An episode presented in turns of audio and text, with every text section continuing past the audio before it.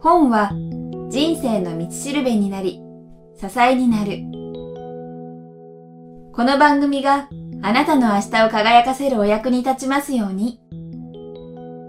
人生を変える一冊。人生を変える一冊は、読者の人生を変えるような一冊を書いた著者へのインタビュー音声を毎回お届けするポッドキャスト番組です。闇雲に新刊やベストセラーを追うのではなく、元新聞記者の聞き手、早川洋平が著書への思い、人生を変えた一冊を著者から直接伺います。聞き手、早川のミッションは、話を聞かれたゲストも番組を聞いたリスナーの皆さんも元気になる番組を作ること。聞くというコミュニケーションをもとに、人や企業に新たな価値をお届けするキクタスが配信いたします。番組に入る前に皆さんへお知らせがあります。人生を変える一冊がスタートしたのは2008年10月。了承を書いた著者と人生をよりよく生きたいと願う皆さんをつなぐ架け橋になりたい。そんな思いからこれまで無料でお届けすることにこだわり続けてきました。おかげさまで多くのリスナーさんと著者の皆さんに応援していただき、ここまで番組を続けてくることができました。今もなお無謀と言われる無料配信ですが、今後も一人でも多くの人に届けたいとの思いから、できる限り継続していきたいと考えています。キクタスでは、そんな志に共感してくださる企業スポンサー、個人サポーターを募集しています。人生を変える一冊を通して、スポンサーやサポーターの皆さんとリスナーの皆さん、双方がハッピーになれるような展開になればと思っています。詳しくは、人生を変える一冊のサイト、http コロンスラッシュスラッシュキクタス .jp スラッシュブック内にある広告、音声 CM のご案内をご覧ください。本日はインタビュー前編の模様をお届けいたします。それではお聞きください。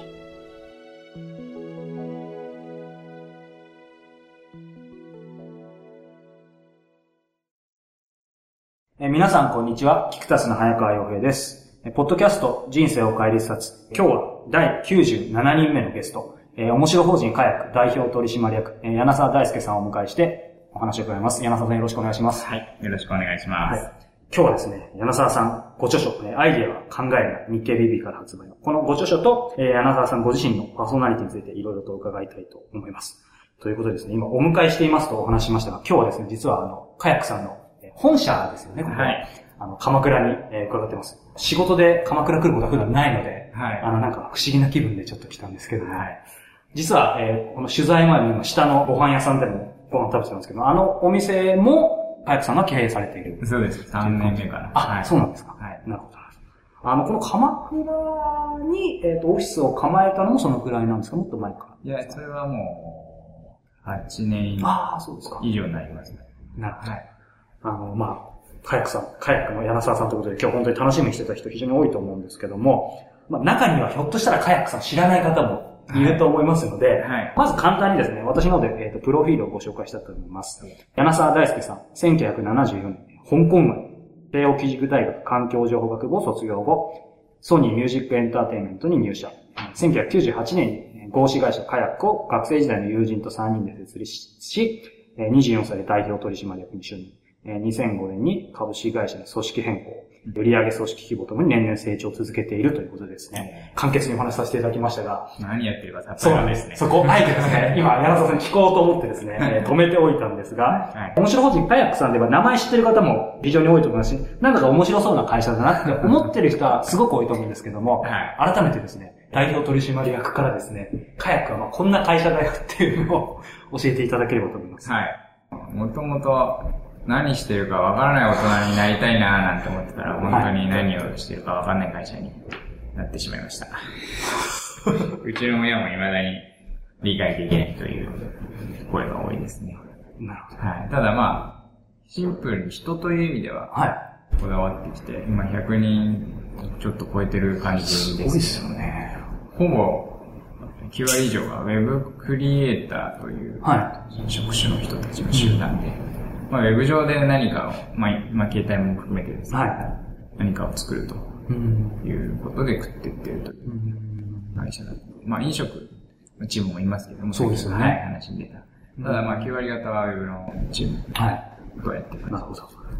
ありきたりですけど、ウィキペディアでも改めて調べてみると、ウェブ制作会社ってさらっと書かれてましたけど、あ、それもやってますね。はい、半分ぐらいはそう。ああ、なるほど。でも、やっぱり一言では言い表せないな。そうですね。ウェブのホームページ作るっていうのが半分ぐらいで、あと携帯のゲーム今やってはいるとか、いろいろやってるんで。なるほど。ちょ今ね、面白い会社っていうキーワードで検索していただけると、はい。えー、Google や Yahoo とも日本で1位。ああ、素晴らしい。日本で一番面白い会社です。はい。というふうに最初は紹介するようにしています。ああ、なるほど。ああ、ありがとうございます。はいそうか。いや、本当に。まあ先ほどもあの、今この本社はい3階受付なんですけども、来た時にパッとエレベーター開かれると、椅子じゃなくてなんか上がってるところにノートパソコンを、えー持ちながら仕事してる人がいて、はい。なんか面白いなはと、来たりです。はと思いました。い。はい。早速ですね、この本書、アイデア、考えるについてまず伺いたいと思うんですけども、はいえっ、と、このまさにタイトルが、まあ、アイデア、考えるなっていうことでですね、うんやっぱりカヤックさんというその面白いアイデアを考える、考えるというか、アイデアを出す会社、うんっていうイメージがあるので、そこでまずいきなり逆説的だなと思ったんですけども、このあたり、まあ、この本を書く、至った経緯も含めてですね、うん少しもし、あの、タイトルに込めた思いとかもあれば教えていただきたいんですけど。そうだね。もともとはこの本って、あの、僕が、今日経 BP 社さんの、日経アソシエオンラインかな、はいに連載してる内容を、えっ、と、まとめませんかというのが最初のオファーで。それで、最初の編集者からいただいたオファーは、え面白がると仕事は楽しくなるみたいな、面白がり屋になろうみたいなテーマだったんですけど、は面白がると仕事は楽しくなるんだけども、どうやったら面白くなるのか、うん、はい。そっちの方が重重要だなと。はい。面白がりましょうっていくら言っても、どどうやって面白がればいいんだっていうのが重要だと思ったんで。はい。そこってやっぱり僕はアイデアをたくさん出す。まあアイデアがたくさんいっぱいある人っていうのはまあ深刻にならないってこの本の中でも書いてあるんですけど、そっちの方がテーマとしては僕は面白いなと思ったので、そっちに変えさせていただいて書いて、で最後にえタイトルは、えーちょっと目を引くようなはい。ということでそれになりました。ああ、なるほど。でもタイトルは確か編集の人が決めたんじゃないかな。僕らも何も出したんですよあ、やっぱりそうですか。はい、編集会議でこれでいきます。ちょっと YQ 部の安田さんっていう方が昔から千円札は拾うなみたいなありましたね。感じなので、まあ若干似てるんですけど。はい。ちなみにあの、今日、後でちょっとお聞きしたいなと思ったんですけども、やっぱりそのネーミング、まあ、カヤックで言えば、柳沢さんも含めた3人の代表取締役の方の頭文字を取られているということで、はい。あと、まあ、いろんな元気玉だったり、うん。面白いサービスも含めてですね、うん。やはり、あの、カヤックさんというと、ネーミングもまず惹かれるなっていうところがあるんですけども、うんその中で、まあ、このアイデアを考えるのは、まあ、編集者さんというか、出版社さんの最終的に部分だってお聞きしたんですけども、はい。差し支えなければ、は覚えてる範囲で、この中でカヤックさんが他に出したタイトルの名前ってどんなものだったんですか？もう全然覚えてないです。ただ、すごく出した記憶があ本当ですか？はい。柳沢さんご自身も当然。出しましたし、社内でもブレストしたし、はい。へーあ、そうなんですね。はい。そうか。その中で、あの、少し、えっ、と、本誌から外れるんですけど、今その、ネーミングっていう部分っていうのは、柳沢さんご自身も、まあ、その、カヤックさんとしても、うんやっぱりなんかこだわってる部分ってあるんですけど、まずそっからだよね、みたいな部分だったりとか。ありますね。あります。その辺っていうのは、いつどこで気づいたというかですね。その言葉というか、テキストの価値っていうのはやっぱりいつ気づいたというより、年々やっぱり、ああ、やっぱり重要なんだなって感じる機会が多いです。それはやっぱり我々、ウェブの業界で仕事をしていると、やっぱり、はまあ広告という先ほどウェブ制作って話が出ましたけど、はい広告的な仕事がやっぱり多いので、広告っていうのはそもそも言葉のビジネスだなああ、をそうですよね。オールビーはい。さんは言ってたりするわけなんですけども、やっぱり言葉の持つ力っていうのはすごく重要だなと感じることが多くて。で、特にウェブなんかでは、はい。テキスト検索はい。がもうほとんどの世界だったりするわけなので、えー仕事は全部メールで行ってますし、っていう意味でいくとやっぱり言葉はすごく重要だなっていう感じがすごく、仕事柄も多いですし、っていう意味ではこだわりな先ほどおっしゃったように、その実感として年々その重要性は高まってといる。思いますね、やっぱり。その高まってる理由っていうのはもし何か、あの、は肌感覚で感じてるものが教えていただきたいんです。深いというか、深く知れば知るほど、その制作現場やクリエイティブにおいてもやっぱり、たった一言のコピーで、はい、本当にガッと動かされるように思ってるかったりするので、やっぱりそれを感じるように、まあ、自分の成長とも感じるっていうのが一つ。と、やっぱり今のね、あのネットで一番大きな Google なんかも、はい、結局リスティング、キーワード広告と呼ばれる、もう9割方そこで収益の柱になってるわけです。そうですね。つまり、ね、言葉にまつわるはい、価値がやっぱ、うん、年年々というこれからどうなるのかというのはちょっとわからないんですけど、まあ、コミュニケーションですよね、でもね、結局。コミュニケーションっていうのがやっぱり重要なんだなって。言葉でっていうのが一番わかりやすい。はい。はい。なるほど。ありがとうございます。あの、このアイディア考えるなということでですね、はい、私実際まあ拝読する、したんですけども、はい、やっぱりその、なんて言うんでしょう。もちろんアイディアの考え方っていうとちょっと逆説的ですけど、うん、その手法とかもきちんと書いてあるし、そね、それと同時にやっぱりなんでしょう、その仕事とか人生の生き方そのものの、なんかヒントが書かれてるなっていうふうに思ったんですけども、はい、その中で、まあ、実際書かれた柳沢さんご自身が、この本のいろんな読み方あると思うんですけど、特にこういう読み方、読み方というか読みどころというか、はい、ご自身が思いを込めてる部分ってどこかありますか？そうですね。あの、先ほども申し上げたように、アイデアをたくさん出すことで、世界の見方が、視点が増えるので、うん。一方の視点から見たら悲惨なことも、片方の視点で見たら面白いっていう、見方が増えて、結果的に面白い社会を見ることになって、楽しく働いていく。そういういい好循環。のことを伝えていくっていうのがまず、はい、根底にあって、はい、で、じゃあどうやってアイデアを出せばいいのっていうところに、はい、アイデアマンと呼ばれる人じゃなくても、アイデアを出すことができるっていうものを、より簡単な方法で伝えたかったという。はい、教科書的なもので、すごく丁寧にこういろんな手法が書かれていて、でもこれ、本当どこから手をつけていいのかわかんないとか、読み終わった後に、ふむふむふむで終わっちゃうっていうことないように、はい、なるだけ実践できるような、はい、一番簡単なものを取り上げて、僕らもアイデアを出す手段ってこともあって、いろんなツールを使ったりもしたんで、はい、そういう意味で一番できるんじゃないかと思われることを自分の中では取り上げて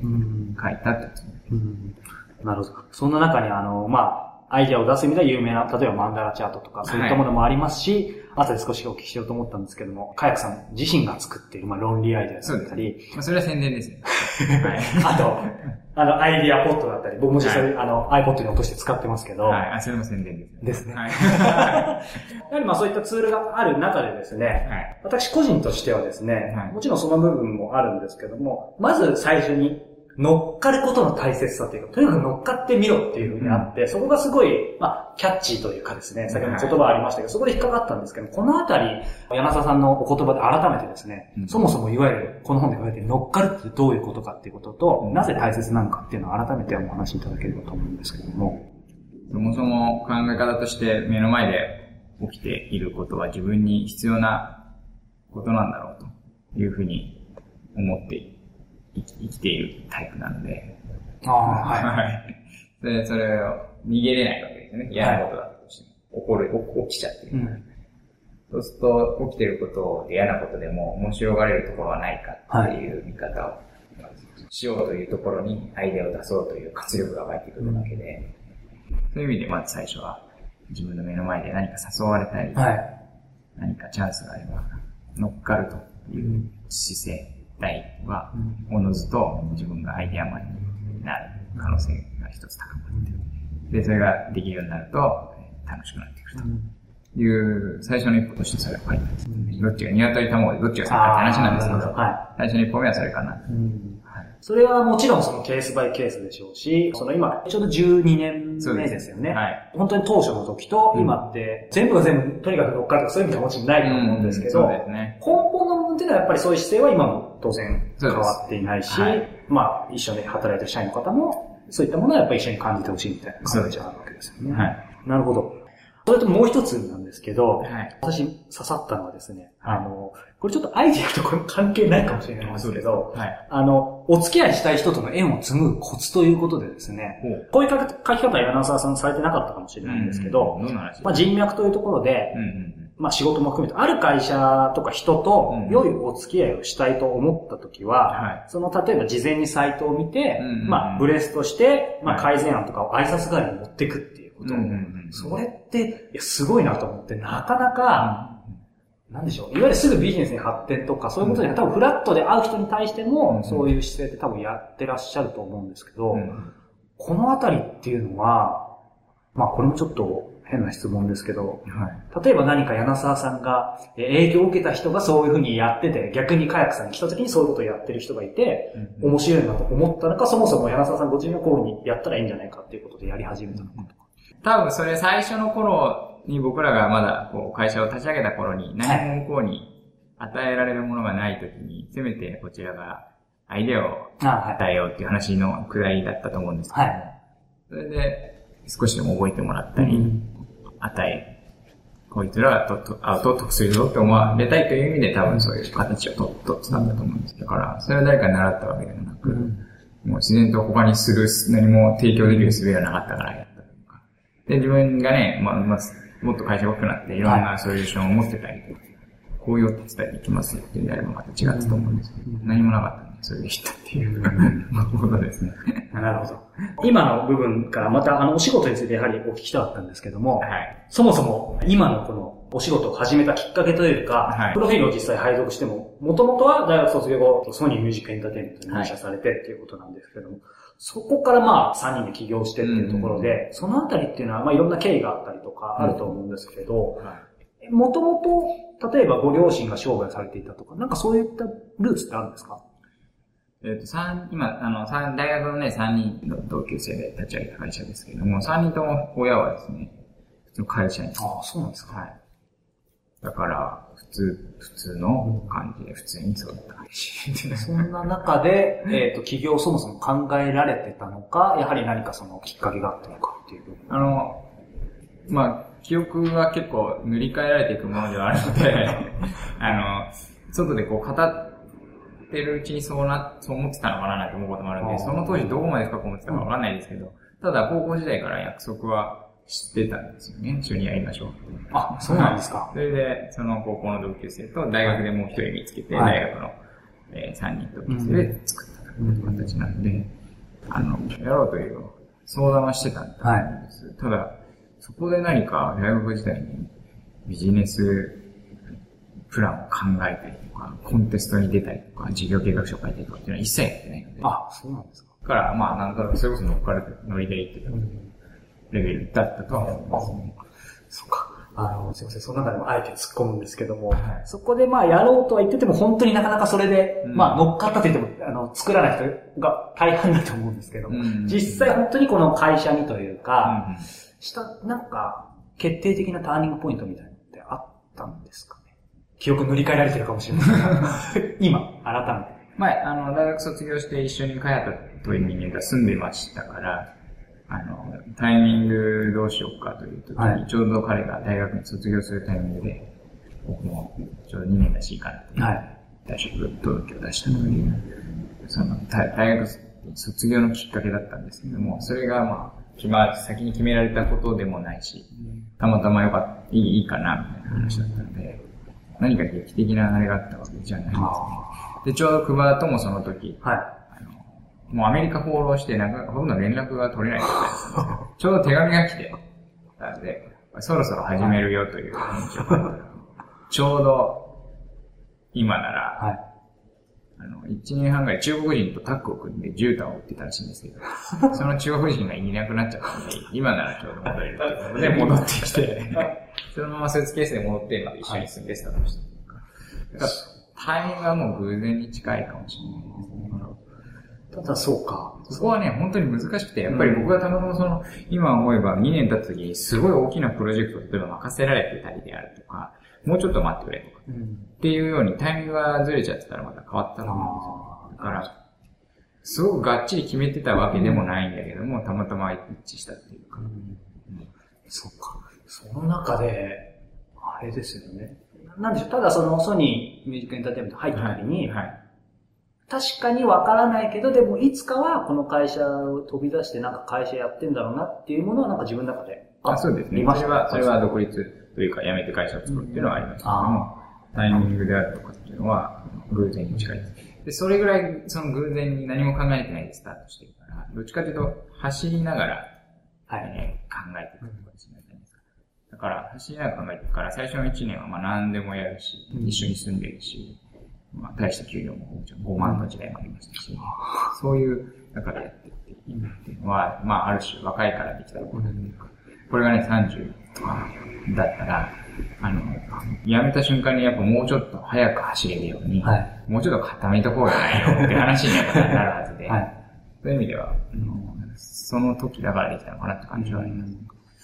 なるほど。やっぱりそうすると、まあ、私もちょうど起業して1年半ぐらいで、今はちょうど30になったんで、あれやばいかなと思ったんですけど、やっぱり走りながらっていうのはあったと思うんですけど、その中で今日本当に僕も含めてみんな聞きたいと思うのがですね、それこそ、まあ、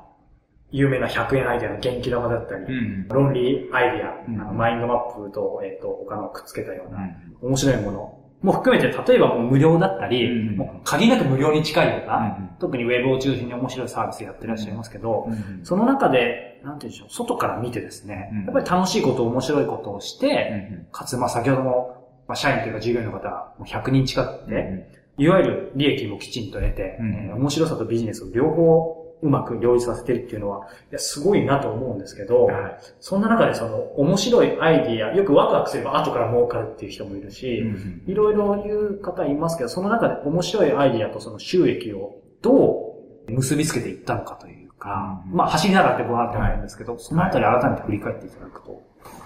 いかがですか？面白いアイデアがお金にならないってわけでもないし、なるってわけでもないんですけども、まず、その、楽しんで仕事をしてきたので、はい、お金になるものもならないものも面白いく取り組むってことを一生懸命やってきたということですね。で、その中で、一見このや、面白そうなことやってて、お金に全くなってないんじゃないかっていうプロジェクトが、あの、表でいくつか見受けられたりして、それでなんかどうやってんのかなっていう話があって、そういう質問だと思うんですけど、はい、そういう意味でいくと、ある程度全体の中で全くお金になりそうにないんだけど、作りたいから作るみたいな理由だけでやってる割合っていうのはバランスですよね。そこは結構意識してやってきたのかなという感じがしますね、うん、なるほど。そんな中でですね、今まで一番ですね、はい、面白法人カヤックの中で一番面白かったプロジェクトというかですね、サービスというか、今振り返っていくと何が？一番というのは本当に難しいんですけどね。その時は面白かったけど、今となれば面白くないとかありますし、未だに面白いと思ってるんだけども、はい、誰も面白いって言ってくれないみたいな。あ、それ聞きたいですね。ああ、ちょっと一人だけみたいな。そういう意味でいくと、これ、2回チャレンジして2回とも日の目を得なかったっていうチャレンジがあはい。それはですね、ボディービルの競技。はい。ってご存知、見たことありますか？まあ、こういう油塗ってる人のそれではありますけど。あれって掛け声が4つありまして。4つはい。1つは、えー、大きいっていう。筋肉が大きいっていう掛け声ですね。それと、これは連呼していいんですけど、黒いよっていう。筋肉が黒びっかりして、黒いよ黒いよっていうのと、あと筋肉が切れてる。これ切れてる、切れてる。っていうのと、いいポーズした時に、ナイスポーズ黒い、大きいが多分めったに出ないっていうか、本当に大きく筋肉が見えた時に、大きいってみんなで言うっていうね。それは面白いなってですね、その、ボディビルの動画を、見るときにボタンで大きい大きいとか、こう、切れてる切れてるっていう、そのボディビル動画専用プレイヤーっていうのをこう作りまして、どこでみんな大きいって言ってるかと。はい。あの、しっかりグラフ化して見える。見える化したんですね。作ったんですけど、全く、全然流行らない。何にも流行らなかった。話題にもならなかったです。そんなのがあったんですありました。2回やりました。リニューアルして、もう回行ってみようって、まだ早すぎたんだろうって言って。2年後ぐらいにやったんですそれでもダメです。それが今から2年前かな。まだ早かったですかね。まだ早かったですね。野沢さん的にはもう1回ぐらい。まだ、まあ、ボディビルブームっていうのはもう来ない感じがしたちょっと弱気な野沢さんです。しい感じです。なるほど。ボディビルダーは本当に心が優しいですね。筋肉、筋肉の優しさは比例します。人の優しさが。なるほど。はい。今、やはりお話伺ってて思ってるんですけど、はい、なんででしょう？やっぱり当然そうは言っても経営者なので、はい、何か作るときに、ブレストしたりとか、ゼロからみんなでビジネスを考え、アイデアを考える時間ってあると思うんですけど、はい。その時って本当に今のまあボディビルもそうですけど、はい。これ儲かりそうかとか、はい。ニーズあるかとか、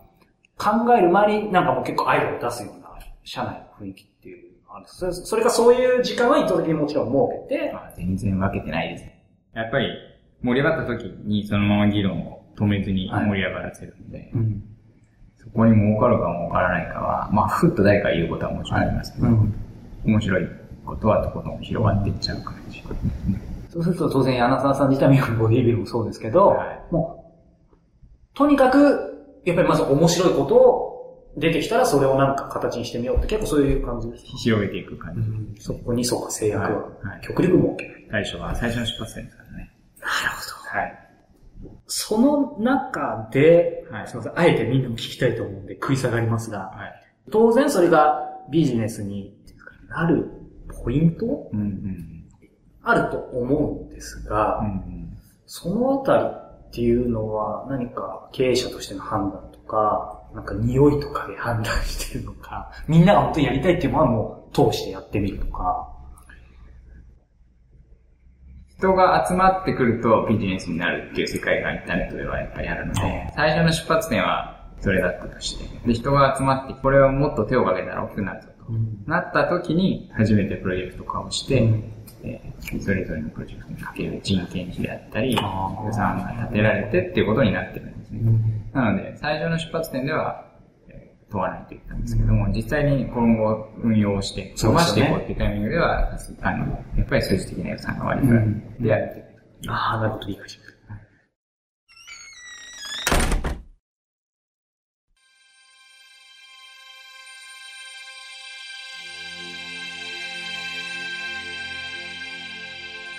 本日のインタビューはいかがでしたか？番組ではあなたの人生を変えた一冊を募集しています。集計の結果、上位にランクした本の著書さんには番組にご登場いただきたいと思っています。インタビューが実現した暁には、その本を挙げてくださったリスナーの方もインタビューに加われるような、そんなことを早川は考えています。ぜひ、あなたの人生を変えた一冊をお寄せください。応募方法など詳しくは番組に配信されている PDF か人生を変える一冊のサイトをご覧ください。サイト URL は kiqdas.jp スラッシュ book キクタス .jp スラッシュブックです。本日も最後までお聞きいただきありがとうございました。それではまたお耳にかかりましょう。ごきげんよう。さようなら。この番組は、キクタスの提供、若菜はじめ、ご機嫌ワークス制作協力、宮浦清志音楽、清水夏美ナレーションによりお送りいたしました。